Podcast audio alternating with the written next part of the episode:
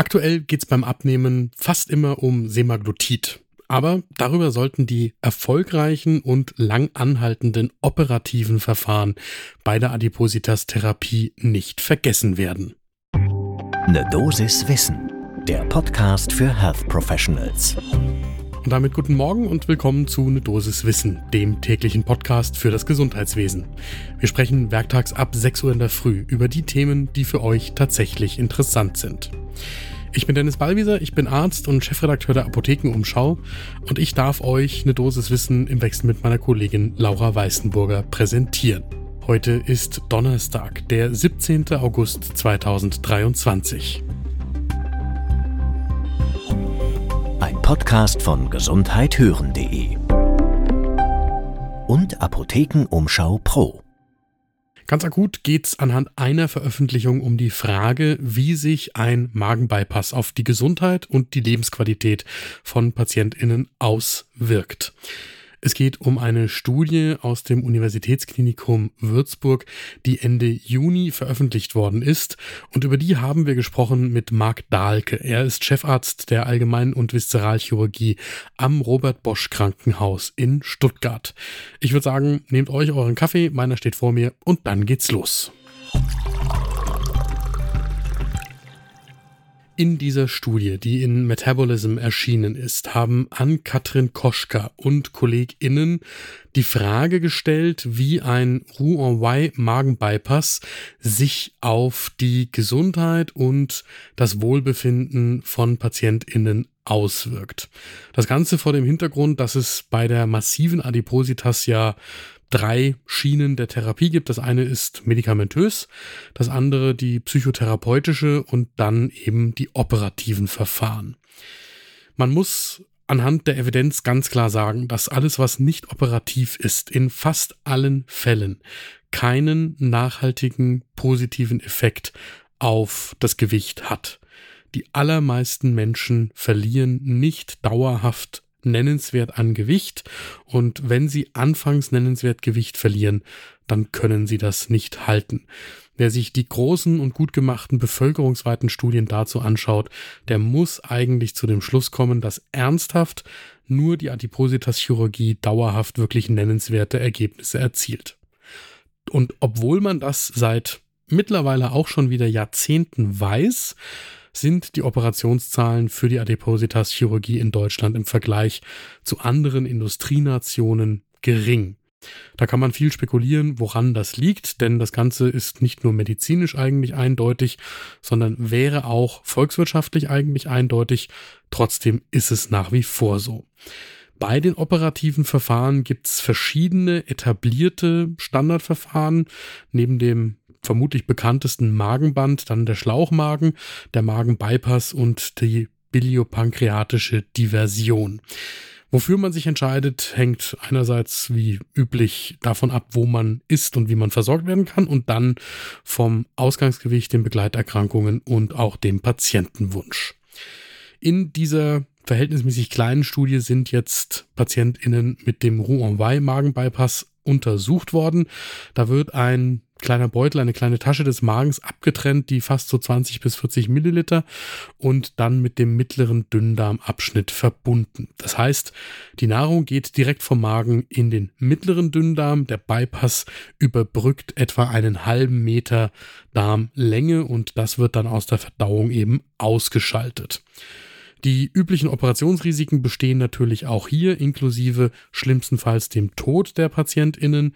Die Veränderung ist irreversibel und führt zu einer lebenslangen Vitamin- und Mineralstoffabhängigkeit der PatientInnen. Die Studie hier ist offen durchgeführt worden, aber randomisiert. Die PatientInnen hatten alle einen BMI oberhalb von 35 Kilogramm pro Quadratmeter und haben vor der Randomisierung am multimodalen Adipositas Behandlungskonzept in der Klinik in Würzburg teilgenommen. 22 der ProbandInnen haben die laparoskopische Roux-en-Y Magenbypass-Operation bekommen. Im Kontrollarm waren 24 PatientInnen, die ausschließlich die psychotherapeutisch gestützte Lebensstilintervention erhalten haben. Das heißt Verhaltenstherapie, drei individuelle und neun Gruppensitzungen und nach zwölf Monaten dann auch die Möglichkeit, sich selbst der Magenbypass-Operation zu unterziehen. Wir haben schon mal mit Marc Dahlke über das Setup der Studie gesprochen und er sagt, ist eine schön gemachte, randomisierte, monozentrische Studie, die eindeutig zeigt, und damit kommen wir zu den Ergebnissen, dass die Lebensqualität der PatientInnen deutlich steigt bei der Operation im Vergleich zur Lebensstilintervention. Die StudienautorInnen schreiben dazu, die Lebensqualität der Operierten ist praktisch wieder so gut wie die von gesunden Normalpersonen. Man kann das Ganze auch objektivieren. Die Sauerstoffaufnahme verbessert sich deutlich und beim 6-Minuten-G-Test schneiden die operierten PatientInnen deutlich besser ab als diejenigen aus der Lebensstil-Interventionsgruppe. Der Gewichtsverlust ist ebenfalls deutlich unterschiedlich, mehr als ein Drittel gegenüber 1,2 Prozent in der Vergleichsgruppe. Marc Dahlke sagt uns zu den Ergebnissen, dass die eben ein weiteres Puzzlestück zu der sowieso schon vorhandenen Evidenz für die bariatrische Chirurgie hinzufügen. Das Ganze reiht sich ein in andere gut gemachte Studien und zeigt erneut, dass die bariatrische Chirurgie der nicht chirurgischen Behandlung in einigen wesentlichen Endpunkten überlegen ist.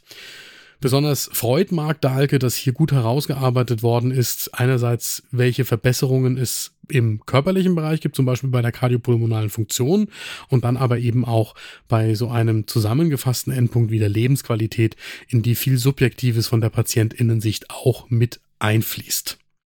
Diese ganze Diskussion wird natürlich geführt vor dem Hintergrund der aktuellen Diskussion um Semaglutid und damit der Frage, ja, aber könnte man das Ganze nicht auch medikamentös behandeln? Da ist es zu früh, irgendeine Aussage darüber zu treffen. Denn es gibt zwar jetzt für diese GLP-1-Rezeptoragonisten wie Semaglutid erste Studiendaten und es gibt auch erste Anwendungen in Deutschland.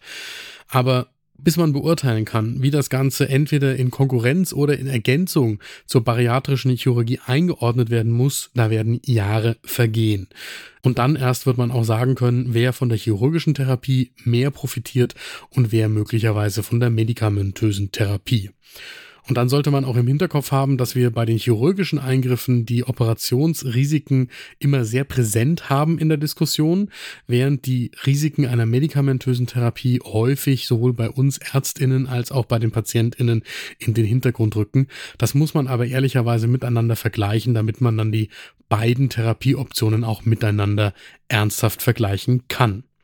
Mein Fazit aus der heutigen Folge ist, dass ich mich immer noch frage, wieso wir in Deutschland so resistent gegen Evidenz bei chirurgischen Eingriffen sind. Und das meine ich nicht nur auf der ärztlichen Seite, sondern auch und insbesondere auf der Kostenträgerseite. Denn nach wie vor ist es ja für die Patientinnen eine ziemliche Tortur, überhaupt in den Genuss einer solchen bariatrischen Chirurgie zu kommen. Wenn man sich vor Augen hält, welche Folgekosten auch gesellschaftlich durch die Adipositas entstehen, dann sollten wir eigentlich darüber ganz anders diskutieren. Das war eine Dosis Wissen für heute. Die nächste Folge gibt es morgen ab 6 Uhr in der Früh überall da, wo ihr Podcasts hören könnt. Und wenn euch diese Folge gefallen hat, dann lege ich euch unseren Podcast Den Zuckerdetektiv ans Herz. Das ist ein Angebot insbesondere für Patientinnen und Patienten, aber vermutlich auch für die eine oder andere von euch durchaus interessant, mit dem Fokus auf die Frage, wie Diabetespatientinnen mit ihrer Krankheit umgehen. Und das ganze Thema metabolisches Syndrom und damit auch die Adipositas spielt da natürlich eine Rolle. Ein Podcast von gesundheithören.de und Apothekenumschau Pro.